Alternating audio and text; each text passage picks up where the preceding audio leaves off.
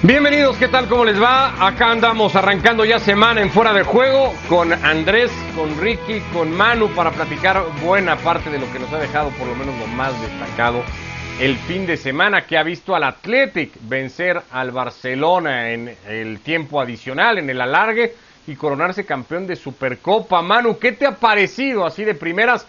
El partido, lo, escaso que fue de, ocasiones, lo, cerrado también que tuvo buena parte del juego. ¿Qué tal? ¿Cómo estáis? Bueno, lo que me ha parecido es que tanto en la semifinal como en la final el Madrid y el Barcelona mostraron lo que son esta temporada. Equipos impredecibles, equipos irregulares, que en cuanto hay un equipo que les planta cara bien ordenado, ya sea atrás o en el centro del campo, como son los equipos de Marcelino, parece que Kuman y sobre todo Zidane, que ya se ha enfrentado más veces a Marcelino, no termina de, conocer o no termina de encontrar el antídoto contra, contra estos equipos. Eh, el Athletic hay que ponerle en su justa medida y en su justo contexto. Para aquellos que no lo sepan, es un equipo que se nutre solo de jugadores vascos o de origen vasco. Es decir, no tienen jugadores que, iba a decir extranjeros, ni tan siquiera que no sean del País Vasco o tengan ese origen, con un presupuesto muy bajo, que lo estaba pasando muy mal en Liga, que hace 20 días que cambió de técnico, y, y, ahí está el resultado ahora mismo. Con lo cual, exitazo para el Athletic, pero ridículo y fracaso tanto para Madrid primero y Barcelona después. Tres partidos de Marcelino García Toral dirigiendo al equipo. Uno contra el Madrid en semifinales se lo ganó, el que fue el segundo, el tercero ante el Barça en una final, donde ya le había ganado al Barça también como técnico del Valencia, la última que había jugado aquella de Copa del Rey. Queda también, después de ya viendo el resultado, analizando el partido, Andrés, esta idea o esta sensación de que el Barça en esta última semana ante la Real Sociedad y el Athletic pues ha dado un par de pasos hacia atrás del progreso que al menos parecía venir presumiendo con Kuman. Sí, ¿qué tal? ¿Cómo le va? Buenas noches. Venía teniendo una idea que venía desarrollando y que la veníamos viendo evolucionar, es decir, este 4-3-3 que finalmente ha quedado como el sistema. Veníamos hablando de un Busquet que juega mejor, que en los partidos grandes de Embelé por derecha, Grisman arrancando por izquierda, pero muy suelto ir al medio para, para asociarse con Messi o con quien sacara la pelota. Messi de falso 9, De Jong y, y Pedri son los interiores, buenos socios para Messi, con De Jong llegando al área. Todo eso lo venía ejecutando muy bien el Barça, pero ni fue un partido brillante contra la Real Sociedad y en este partido creo que hay dos formas de analizarlo. Una que tiene que ver con esto, que el Barça más o menos llevaba el partido sin generar mucho peligro, sin tener el control habitual que tiene en campo rival, luchando mucho con la presión del Athletic, pero más o menos llevando adelante el partido. Pero llega un momento donde todo esto que, se acaba con el 4-3-3, con el sistema que si surbe Jordi Alba, que Griezmann por dentro, hay un momento donde pasa a ser una cuestión de personalidad, de jerarquía individual y de el partido tiene que estar cerrado porque el Barça lo está ganando y tiene que ser campeón y faltan cinco minutos para terminar. Y un equipo grande tiene que tener esa capacidad de cerrar el partido independientemente del análisis que hagamos de cómo juega, de cómo está jugando, de si brilla o no brilla, de qué soluciones tácticas puede encontrar, hay un momento que es jerarquía y personalidad. Y ahí yo creo que este crecimiento frágil, pero crecimiento al fin que le veníamos viendo al Barcelona, se rompe y, y temo que sea ya una rotura irrecuperable por lo que duele. Ah, ahora, ¿no también pasa por un tema físico, Ricky? Porque queda un poco la sensación de que los últimos 15 minutos antes ya al Barça le costaba el partido en lo físico, ya había jugadores que los veías casi arrastrar piernas, que, que, les empezaba a, pasar factura el alargue contra la Real Sociedad y en general la temporada que vienen enfrentando. Sí, ¿qué tal? ¿Cómo están? Un abrazo a los tres. Eh, puede ser que le haya pasado factura, definitivamente, pero para mí es inconcebible que estos equipos de Barcelona, con su filosofía, estilo de Cruyff, de no importa cuál es el resultado de seguir atacando permanentemente, le anotó el gol del empate en el minuto 90. Yo creo que es ahí donde falla el Barcelona, porque este Barcelona antes tenía con qué, con los Xavi, con los Iniesta, con los Titi con los Eto, con quien quiera, inclusive Suárez y Neymar. Ahora no lo tiene y, le pasa factura, y le pasa factura por, por, eso mismo, en vez de aguantar y decir, sí, nos tuvimos que defender por, por, unos minutos para poder obtener un título, eh, siguen con lo mismo y, al final eh, hay que darle mérito al equipo eh, del Athletic de Bilbao porque le ganó a los dos grandes de España. Creo que tuvo mucha fortuna contra el Real Madrid por dos errores garrafales de Lucas Vázquez, el Real Madrid tuvo mucho más la pelota, generó mucho más, pero bueno, así es el fútbol. Eh, creo que en ese partido le salió bien simplemente por eso, por los errores del rival, pero contra el Barcelona hizo lo que tenía que hacer. Este Barça jugó un Messi a un menos de 50%, eh, anotó Grisman, eso está bien, pero al final del día no te pueden empatar así. Después el gol eh, de Williams, ese golazo de afuera del área, bueno, nada, es un gol extraordinario que nadie, nadie, nadie se lo puede quitar. Pero creo que al margen de todo eso hay que darle mucho eh, eh, merecimiento a esto del, del Athletic porque le ganó a los dos grandes, está dando vuelta a una situación complicada de toda esta temporada y Marcelino demuestra una vez más que es un técnico que no te regala absolutamente nada y sus equipos los hace jugar. Y si físicamente hay un, problema, perdón Manu, si físicamente hay un problema, hay que, hay que ver a quién apuntar muy rápidamente, porque primero el equipo tiene cinco cambios y el técnico hace solamente uno en el arranque del segundo tiempo, que es Mingueza por Des. Y después los otros cambios los hace a partir del minuto 88. O sea, si tenía problemas físicos y estaba cansado, tenía cambios a disposición y no los hizo. Y segundo, es verdad que venía de un partido largo con tiempos extras, pero también es real que el Atlético había jugado un día después, tenía un día menos de descanso. O sea, eh, hay muchos factores que si el físico terminó siendo uno para definir, hay muchos atenuantes que podrían haber ejecutado mejor el Barcelona para que no fuera así.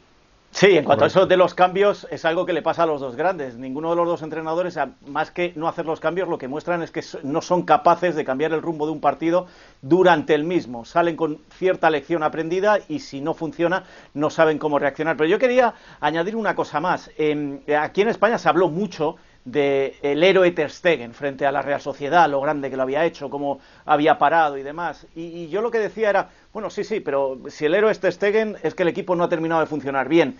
Eh, esa es la famosa frase que a Ricardo no, no le gusta mucho cuando yo digo títulos que tapan problemas. Como se ganó, nadie se paró a pensar que ya contra la Real Sociedad el partido del Barcelona fue muy malo fue muy malo y entonces llegó contra un equipo que le tiene tomada la medida a su entrenador, que sabe cómo jugarle, que sabe cómo presionarle en el centro del campo y ahora le destapa todas las vergüenzas. Pero como decíais vosotros, ¿y si gana el Barcelona al final del partido y no se deja empatar en el minuto 90?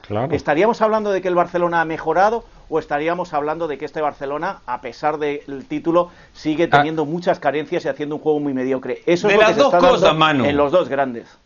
De las dos cosas, porque yo creo que veníamos hablando de las dos cosas. Veníamos hablando de un Barcelona que había encontrado un sistema, todo, lo que veníamos hablando recién, de que tiene una idea futbolística y que a veces tiene problemas para desarrollarla. Y creo que mi, principal crítica para el Barça de este fin de semana tiene más que ver con la personalidad de equipo grande que carece para que le empaten un partido el minuto 90, regalando un tiro libre, Lenglet que sale como loco al minuto 88 a regalar un tiro libre en la puerta del área grande para que te caiga un centro del punto penal en la última del partido. Me parece que tiene que ver más con esa jerarquía que con el nivel de fútbol, porque en el nivel de fútbol tampoco podemos decir que el Atlético lo pasó por arriba, el Barça estuvo a, a dos minutos de ganarlo, se puso dos veces en ventaja, no fue brillante, no jugó todo el tiempo en campo rival, no dominó todo el partido, eso está muy claro, pero no lo pasaron por arriba al Barça. Pero a ver, ¿qué, hubiera sido más? Por eso. ¿Qué, hubiera sido más, Andrés? ¿Premio para el Barça salir campeón de lo que fuera, en este caso la Supercopa, como está hoy el Barça? ¿O castigo como el que ya planteas ahora? Porque no es solo haber perdido el título ayer, es la consecuencia que pueda dejar la derrota de ayer para lo que le queda de temporada a este Barça de Kuman. Para mí el título ayer, si lo ganaba el Barça, no era un escondedor de problemas, sino que era un impulso anímico gigante a continuar por este camino y a ver si en todas las contras que tiene, porque hay algo que el Barça no va a cambiar y es la plantilla, la situación política, hay cosas que no va a cambiar.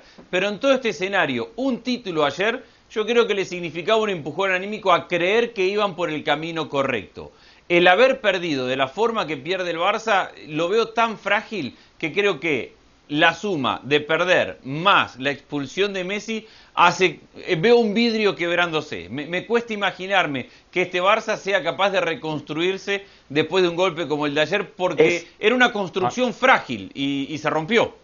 Estando de acuerdo con todo lo que acaba de decir Andrés, yo solo le pongo un pero, que los rivales también están mal.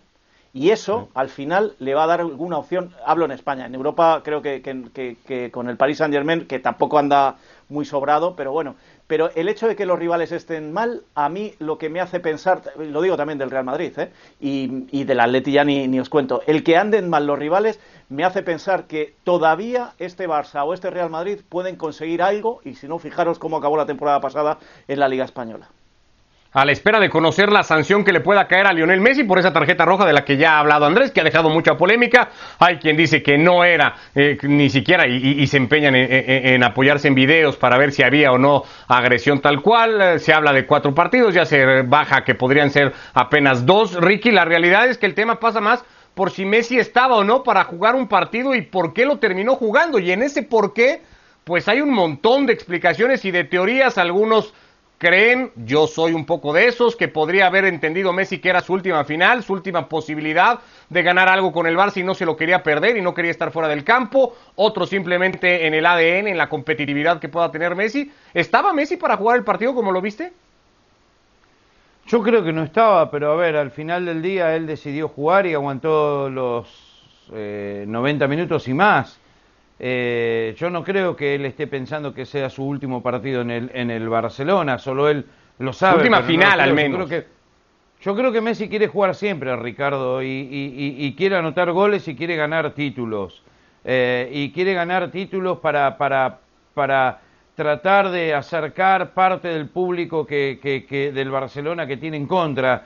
Y, y como lleva la cinta de capitán es, e, e, es, algo, una, una cuenta pendiente, crean o no, desde ese punto de vista. Pero al margen de eso es lo que decían anteriormente. Y si ganaba el Barcelona estaríamos, estaríamos hablando de esto ahora de Messi, si estaba o no estaba para, lo, para, para jugar. Si ganaba el Barcelona estaba en carrera por la liga. volvió a resentir, que es lo más importante, que era lo que todos tenían miedo. Así que tan mal no estaba pero la falta de protagonismo que creo que ha tenido Messi en el partido era lo que hacía o, lo que hace ver o, cuestionar si Messi estaba realmente para jugarlo. No termina siendo un factor del partido. No, pero claramente no estaba bien que muestra, muestra el hecho de que estemos dudando de si Messi estaba o no, si Messi ayer estuvo bien o no. Y hay una, una cosa que se está moviendo mucho en Barcelona, que son las declaraciones de Griezmann al final del partido. Dice, eh, no había nadie que gritase, no hay nadie que ponga orden en este equipo. Eh, dicen que ha sentado muy mal en el vestuario, pero no falta a la verdad el francés. Es decir, eh, cuando Messi no está bien y si además Piqué no está en el campo y Busquete está para lo que está, da la sensación de que no hay un liderazgo en este equipo que le haga tan grande como debe ser en esos minutos finales. Y el, eso muestra todavía más a las claras que ayer Messi no estaba, por mucho que estuviera en el once titular. Eh, ¿Qué, qué, se está esperando, Manu, eh, en España con respecto a la sanción y el número de partidos que pudieran llegar? El mínimo es dos, y los dos los va a cumplir primero, al ser en una eh, roja directa, los tiene que cumplir en los siguientes partidos. Entonces, en el partido de Copa frente al Cornellá del jueves y el domingo frente al Elche. No son partidos donde, en principio, sobre todo en el de Copa frente a un equipo de Segunda División B, Messi fuera a estar. Contra el Elche, si estuviera, pues sí. Se habla de dos, pero eh, la juez única de competición, que algunos hablan de se reúne el comité de competición, como no se reúna con ella misma, que se llama Carmen Pérez la mujer, eh, mañana va a decidir en base al vídeo lo que tú estabas comentando antes, si fue agresión o no. Hay un factor a favor de Messi que es que el balón estaba en juego, que no estaba parado. Cuando el balón está en juego, las sanciones suelen ser menores que cuando hay una agresión cuando el balón está en, eh, parado. ¿Qué quiero decir con esto? Le van a caer dos, pero le podrían caer entre 4 y 8, con lo cual no nos sorprendamos si mañana hay alguna, alguna sanción más de la esperada, pero luego viene el comité de apelación, luego viene el, Tribunal de Arbitraje Deportivo Español, es Ocho esto se puede Ese es el máximo, Ricky, lo que dice el código de sanciones en el fútbol español. No te digo que eso lo vayan a poner. Del código. Entre 4 y 8. Hombre, un puñetazo. Yo he visto puñetazos que han caído 16 partidos en alguna liga. ¿eh? Y el, y el momento de Messi, para cerrarlo nada más, el momento de Messi, y, con momento me refiero al futuro incierto de Messi, ¿podría jugar algún papel eh, eh, en la decisión que venga sobre la sanción, Manu? Bueno, es que el momento de Messi, por lo que transmite su, su entorno más cercano y, y, lo venimos contando, el entorno de Messi no quiere que se vaya.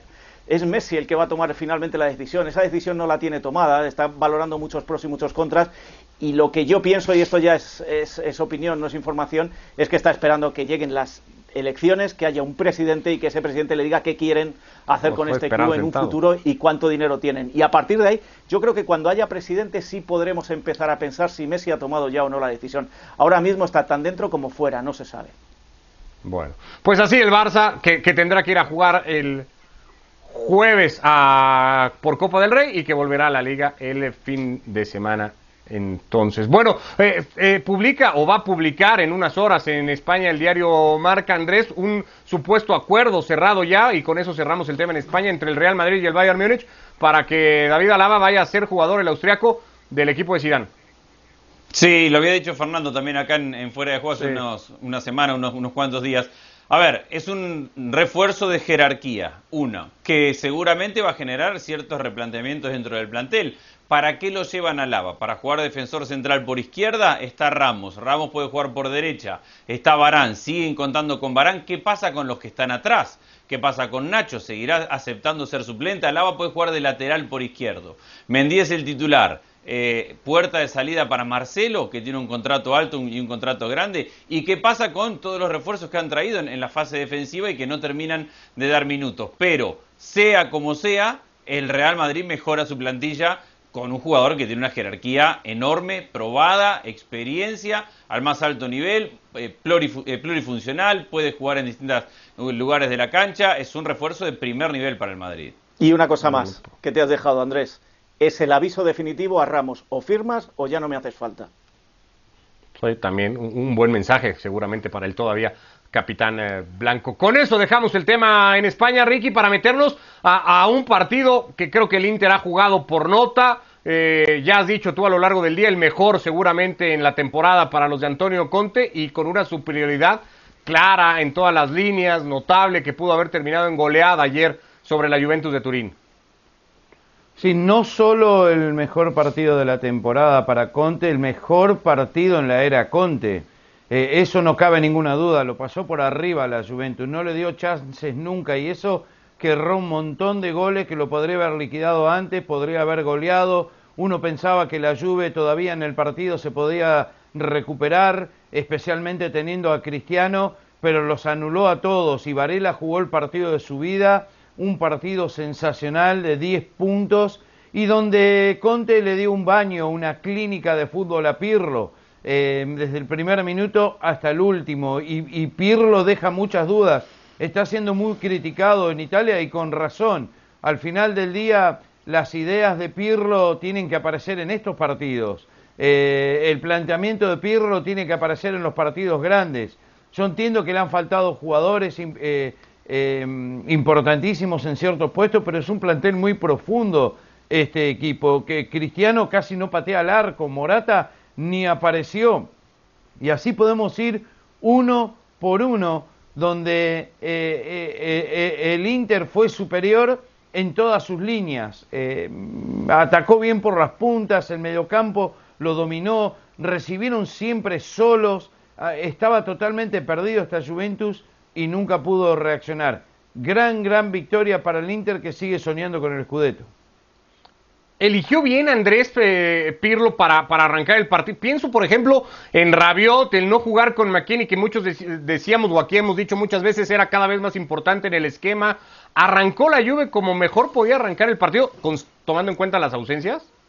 Yo creo que no, eh, y en eso las ausencias primero pesan. Eh, pierde a su mejor central que es Delite, porque venimos hablando en este programa que Bonucci hace muchas semanas que no está o que está muy lejos de su mejor nivel y que Lini viene de una inactividad muy larga. Entonces pierde a su mejor central que es Delit por COVID y pierde a dos jugadores por banda, Cuadrado por derecha y por izquierda a Alexandro. Y tiene que ver que no juegue Cuadrado porque eso manda a Chiesa a jugar de extremo por banda derecha, que si no lo hubiera jugado por banda izquierda, porque esto ya lo ha hecho Pirlo. Con toda esta ensalada, yo creo que hay un lugar que Conte le identifica en el partido que es la espalda del volante por izquierda que es Ramsey. Y ahí podría haber elegido mejor, porque lo pone a Rabiot a jugar de interior por derecha, cuando podría haber puesto a McKinney, que de los volantes es el que está en mejor forma, y lo pone a, a Ramsey a jugar por banda izquierda. Y Ramsey no es un jugador de banda y no sabe retroceder a la banda. Cuando Rabiot, si bien es un interior, es zurdo, puede jugar por ese costado mejor y puede hacer ese movimiento defensivo de mejor forma.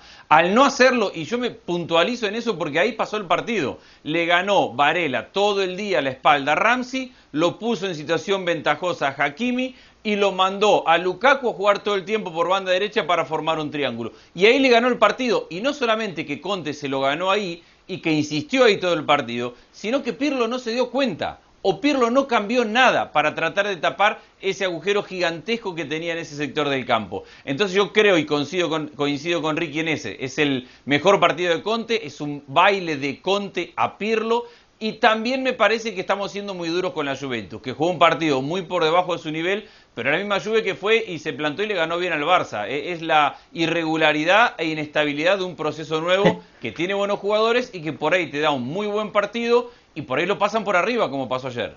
Eso, ese, ese punto del debate, Andrés, es, es el, que, el que estaba pensando y el que me gustaría introducir. Fijaros la temporada que llevamos, ¿eh? El Bayern la semana pasada estaba en crisis, ha jugado un muy mal partido, pero es el líder. En el Madrid hemos tenido a Zidane fuera y se ha quedado. En el Paris Saint-Germain, Tuchel es el único técnico que ha salido, ahora, eh, ahora, llega Pochettino. A Solskjaer hace tres semanas estaba fuera, es el líder de la Premier. Y en, y en Italia, a, Conte se dijo lo mismo, que, que Conte podría estar fuera, que el, Inter era un auténtico fracaso por quedarse fuera de Europa, que parecía que iba a reaccionar en el calcio, pero que no reaccionaba. Y de la Juve se está diciendo exactamente lo mismo. Yo creo que esta temporada es para mirarla y para hacer un estudio serio de los grandes porque o no acertamos los periodistas o no hay quien entienda esta situación. Tan pronto ganan partidazos como se hunden y hacen el peor partido en muchos años. Y la Juve es víctima de eso, como lo ha sido el Inter durante un tiempo y el resto de los que hemos hablado exactamente lo mismo. Te faltó uno más, mano. A Guardiola le echábamos a la cara las estadísticas que marcaban su peor arranque de temporada al, al frente del City y ahora todos casi coincidimos en que el Manchester City está como para ser el candidato natural de todo con el levantón. ¿Viste, Ricardo? Solo Mourinho responde, ¿viste? El más grande. el único que se ha mantenido ahí, ¿no? Ni fu ni fa, digamos. A la mitad, ¿a qué te ¿eh? refieres? Había ganado uno de seis partidos nada más Mourinho de, Premier League hasta pero esta fecha, ¿eh? Bueno, ya que, ya que Ricky mete la Premier y mete a Mourinho y tal, hablamos un poquito de Ricky antes del partido del Tottenham y de su victoria ante el Sheffield 3 a 1. ¿Te parece si pasamos por lo de Anfield y el 0 a 0 que ha dejado el Liverpool y el Manchester United? Con, con visiones, voy a entender, un poco distintas de lo que ha sido sobre todo el partido de los de, los de Solskjaer. Sí, jugó como un equipo chico el Manchester eh, United, eh, totalmente metido atrás, reventando, revoleando la pelota con un Liverpool que tuvo 73% de posesión contra el líder y el gran Manchester United en el derby de Inglaterra, en los dos equipos más gloriosos. Eh, y al final del día, este equipo del Liverpool ya lleva tres partidos sin anotar, o sea que le está, lo están agarrando en el peor momento de club del Liverpool que está totalmente enemistado con el gol, que eso no se entiende de cómo era una máquina de anotar y de ganar y ahora no pueden hacer goles. Eh, y así todo, sí, tuvo una o dos el Manchester United que salvó a Allison, pero al final del día fue un partido que yo esperaba mucho más. Me pareció aburrido, eh, poco fútbol, especialmente por el Liverpool, porque no, no, no esperaba mucho de este Manchester United. No me importa que esté primero en la Premier, no, no esperaba mucho. Una o dos, que terminaron siendo, por cierto, las más claras del partido y, que no fue capaz de generar en el otra área eh, el Liverpool. Andrés y yo no estamos muy de acuerdo con Ricky Manu, pero antes de Andrés, a ver tú cómo viste el juego. Pues yo vi el juego un poco parecido a lo que dice Ricky, pero también tengo que decir que si el Liverpool los tres de arriba los tuviera como los tenía antes, eh, esto eh, hubiera salido de otra manera el partido de ayer. A mí no me gusta este Manchester United, yo creo que se está aprovechando de los errores de este Liverpool, de que el Tottenham de Mourinho también ha bajado, que a por detrás está llegando ahora el Manchester City. No confío en que este equipo pueda estar arriba, sobre todo cuando ayer De Gea fue el mejor del equipo y el Liverpool fue incapaz de batirle y por el otro lado, sí, es cierto, Allison tuvo dos intervenciones muy buenas, por ahí pudieron venir los goles, pero si repasamos el partido en general, el partido yo lo estaba viendo y, era de esos partidos que veías del Liverpool anteriormente y decías, en cualquier momento marca, si es que esto es evidente, en cualquier momento marca. Pero sí, me da la sensación de que el Manchester fue muy pobre en el día de ayer y se aprovechó de que este Liverpool le falta ahora mismo gol. Yo, yo, no voy a estar de acuerdo, yo creo que el Manchester Andrés fue más bien un, equipo serio y que como haya sido y bajo su estilo, generó las más claras antes de ver la opción de que marcara con eh, el Liverpool, parecía el segundo tiempo más, más cercano, estuvo más cercano el gol en el lado del Manchester United. A ver, hay un par de cosas de las cuales coincidimos todos. Esperábamos más del partido y fue un partido con menos emociones de las que teníamos y el partido se jugó con un Manchester United defendiendo y contragolpeando y un Liverpool en posesión. Hasta ahí coincidimos los cuatro. El tema de los méritos que le damos a uno y a otro. Como bien decía hace un ratito, Solskjaer lo estaban echando hace, hace dos meses y ahora es el líder y va a jugar a un estadio donde el Liverpool no ha perdido en mucho tiempo, donde el Liverpool marca mínimo uno o dos goles mínimo por partido hace más de un año en Anfield entonces, entiende cuáles son sus virtudes y cuáles son sus limitantes y va y le juega con un 4-4-1-1. Un 4-1-1 donde lo pone a Pogba por derecha, que después lo liberaba en posesión para conducir y lo pone a Marcial por izquierda. Tampoco era tan defensivo porque tenía gente con capacidad de ataque, con Bruno y con Rashford para atacar y entra Cavani en el segundo tiempo por Marcial. Así lo plantea el Manchester United. Ahora, al Liverpool no sé por qué le perdonamos tanto, porque le está faltando mucha gente en defensa, es verdad, y estuvo con Fabinho y con Henderson, pero ¿por qué no le exigimos más a Salah, a Mané, a Shakiri que no jugaba y aparece como titular, a Firmino, a Origi? ¿Por qué no le exigimos a uno de los tridentes que hace un mes y medio hablábamos es de los mejores de Europa y ahora no le puede meter un gol al Manchester United en Anfield y estamos diciendo que no tiene mucho mérito el Manchester United. Para mí lo tiene y mucho porque además ya estamos en mitad de temporada y es verdad, se aprovecha lo que dice Manu, la irregularidad del City, la irregularidad del Tottenham, la irregularidad del Liverpool. Bueno, entonces démosle mérito a la regularidad del Manchester United. Algún mérito tenés que tener para llegar a una fecha de estar en mitad de temporada y ser el líder y ser el líder de la Premier League, que es la liga donde todo el mundo tiene más recursos para comprar más jugadores. A mí me parece que tiene un mérito gigantesco. Después podemos debatir, ¿te gusta más, menos? El Manchester United tiene otra historia. En este equipo que hace tres meses no servía para nada, hoy está de líder y fue Anfield y tuvo las más peligrosas. Y si, hubo, si hubiera justicia en el fútbol, que no la hay, era el que tenía que ganar el partido de ayer. Liga 12 partidos sin perder en el campeonato. Yo también estoy un poco ahí, Manu. Eh, más allá de los estilos, de si este equipo por nombre debería de jugar diferente, pues entiendo que eh, el partido que hace ayer es muy serio y es un, eh, y es un objetivo, digamos, cumplido para Solskjaer. Pero estaremos todos de acuerdo que si el partido de ayer lo hace frente a un Liverpool con el, ataque que tenía hace tres meses o hace una temporada. Bueno, pero es el Liverpool de ahora. Y si, el y si este estilo que está imponiendo con esos 12 partidos que se lleva sin perder se cruza con un eh, City bien, se, cruza con un Tottenham bien y hasta con un Leicester bien, ese fútbol pues no le da. Es decir, jugó contra Salah, Firmino y Mané. Pues ya jugó contra el City y empató sin goles y y ya jugó contra el Leicester y empató a dos, y ya fue Anfield y empató el partido. pero ¿en qué momento de sus rivales y con qué estilo futbolístico? Bueno, pues en el momento en el que le tocó por calendario enfrentarlos. no, pero déjame que lo, posiblemente lo que esté haciendo el, el, equipo de Solskjaer sea, desde mi punto de vista, ser el menos malo en una temporada donde no se está viendo brillantez a equipos que esperábamos mucha más brillantez de ellos. A ver, Ricky, ¿vas a decir algo? Bueno, no, ya dije lo que tenía que decir, no me van a convencer, por más ah, que hablen lindo y inventen palabras y todo lo que quieran. Dale, Andrés. Jugó como un equipo chico. Hay algo que no falla, es el líder. y, los proyectos se construyen sobre la base de, resultados y este equipo los consigue. Después, a ver, yo me puedo cambiar de lado y decir, no es el equipo que más me disfruto ver cómo juega, no, no es el equipo que mejor juega al fútbol, pero es un equipo que entiende cuáles son sus limitaciones y juega con ellas. Y me parece que es inteligente un equipo que entiende que no es perfecto, que no tiene el apellido eh, o que no tiene que jugar por el apellido que tiene, que es Manchester United, sino que tiene que jugar por su realidad de nombres y de jugadores y a eso lo juega. Sí, Andrés, pero fíjate en una cosa.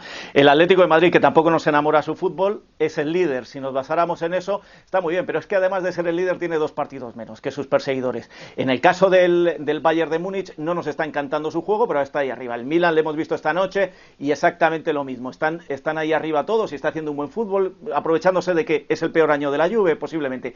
Pero es que este Manchester United tiene a un equipo que sin hacer un gran fútbol, sin, siendo en algunos momentos hasta decepcionante, si gana su partido aplazado esta semana, estoy hablando del, del, rival del City, ya es el líder, con lo cual ya y no, nos olvidemos que ayer no ganó porque no, no le dieron penales. Le dieron como 80 penales este año ya y no llegamos ni siquiera a la mitad de la temporada. No, bueno. Pero a ver, Manu, tú el ejemplo. razón, Ricardo. Ahora, ¿Cómo? aún en el escenario que dice Manu, que el City gane el partido pendiente y el City sea el líder y el Manchester United sea segundo, para mí igual tiene un mérito gigantesco si cuando arrancó Gigante. la temporada nadie daba nada por este equipo. No, no, en eso podemos estar de acuerdo, pero no en el fútbol. Sí, sí. Yo también, completamente en eso. Eh, más de la postura de Andrés. En fin, así llegamos al final de esta edición de Fuera de Juego. Acá estaremos mañana. Seguimos dando cuenta de todo lo que vaya sucediendo en el fútbol internacional. Ricky, Andrés, Manu, abrazo, gracias. Abrazo. Abrazo.